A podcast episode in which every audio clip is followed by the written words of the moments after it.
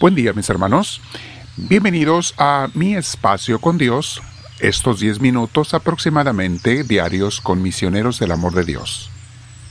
Vamos a encontrarnos una vez más con nuestro Dios, meditar algo sobre Él, sobre sus enseñanzas para la vida, y también a quedarnos después cada quien en oración un rato, el que tú quieras darle al Señor, donde vas conociéndolo cada día un poco más y más. Nos sentamos en un lugar, mi hermana, mi hermano, donde podamos tener nuestra espalda recta. Es preferible que tu cuerpo esté ergonómicamente bien acomodado. Espalda recta, tu cuello y hombros relajados. Vamos a respirar profundo. Si tienes audífonos, póntelos. Si puedes, cierra tus ojos. Todo eso puede ayudar a mucha gente. Pruébenle. Ve qué es lo que a ti te sirve más. Respiramos profundo, pero con mucha paz. Nos llenamos de Dios, nos dejamos llenar de su presencia, invitamos al Espíritu Santo, con tu corazón, con tu deseo, invítale. Y si gustas también con tus palabras, le puedes decir algo como, ven Espíritu Santo, lléname de tu presencia, mueve y guía mi oración, sé tú mi luz y mi enseñanza bendito seas. Señor, quédate conmigo y quiero quedarme contigo, mi Dios. Una vez más respiramos profundo, llenándonos de esa paz de Dios. Muy bien. Hoy, mis hermanos, vamos a meditar sobre pon tu confianza primeramente en Dios. Hemos meditado sobre esto antes en diferentes aspectos, Hoy vamos a tomar otros puntos en cuenta y también recordar cosas que a veces se nos olvidan. Hay ciertas meditaciones y reflexiones y enseñanzas que nos tenemos que estar repitiendo tú y yo en esta vida porque se nos olvida, mis hermanos. Desde que nacemos todos necesitamos el apoyo de otras personas para sobrevivir. No viviríamos de bebés si no hay gente que nos cuidara.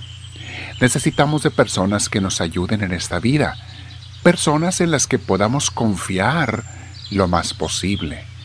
No todo mundo tiene la bendición de tener personas muy confiables a su alrededor, unos más, otros menos.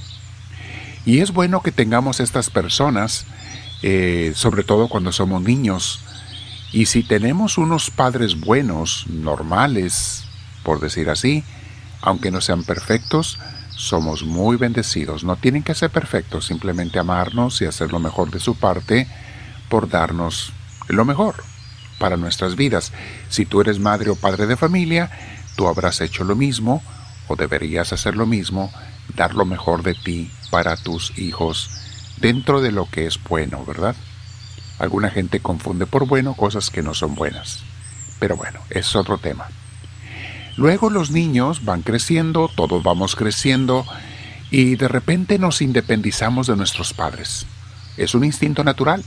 El pajarito que tiene alas quiere irse del nido, quiere volar.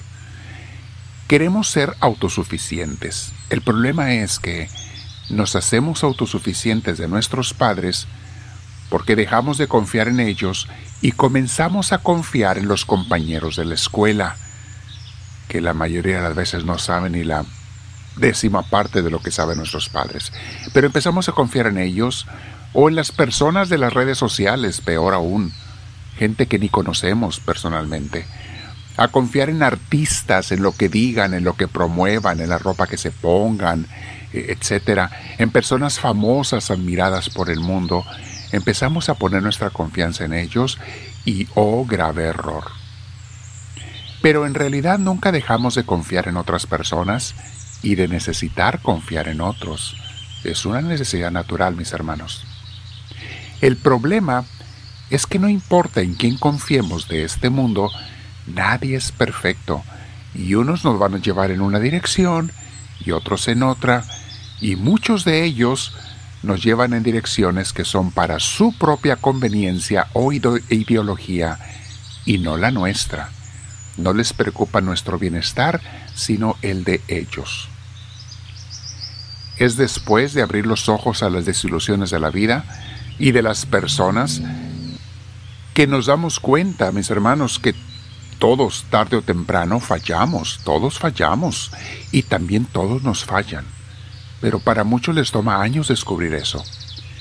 Entonces nos damos cuenta cuando descubrimos a Dios, o los que lo descubrieron de niños o de jóvenes lo saben, que Dios es 100% confiable e infalible, es el único. 100% infalible y confiable y nunca nos abandonará.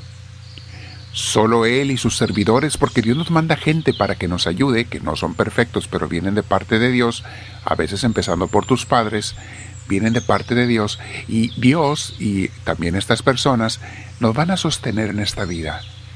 Y Dios nos llevará a la vida y el gozo eterno si somos de Él, si aceptamos ser ovejas de su rebaño y lo obedecemos.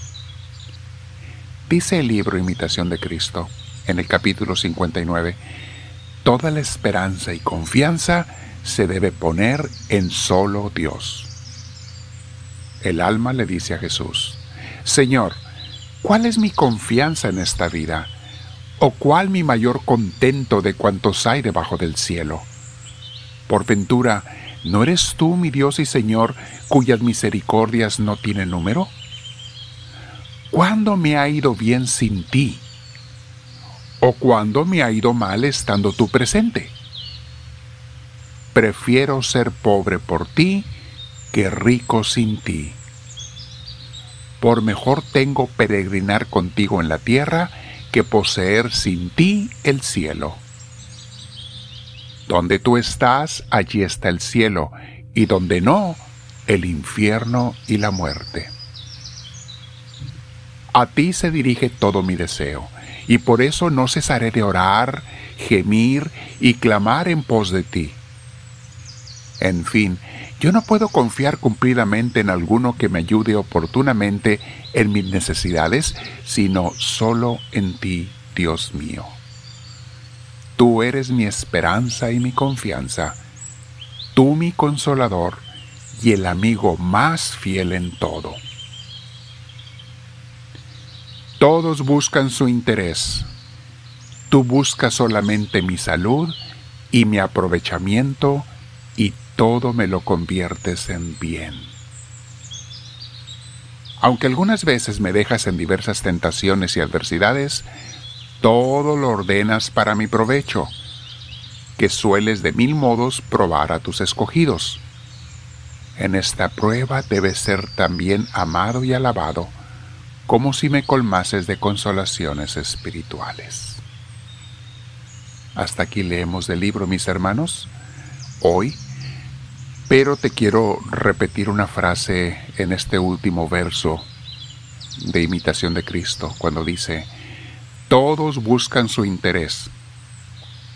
Tú buscas solamente mi salud y mi aprovechamiento, y todo me lo conviertes en bien.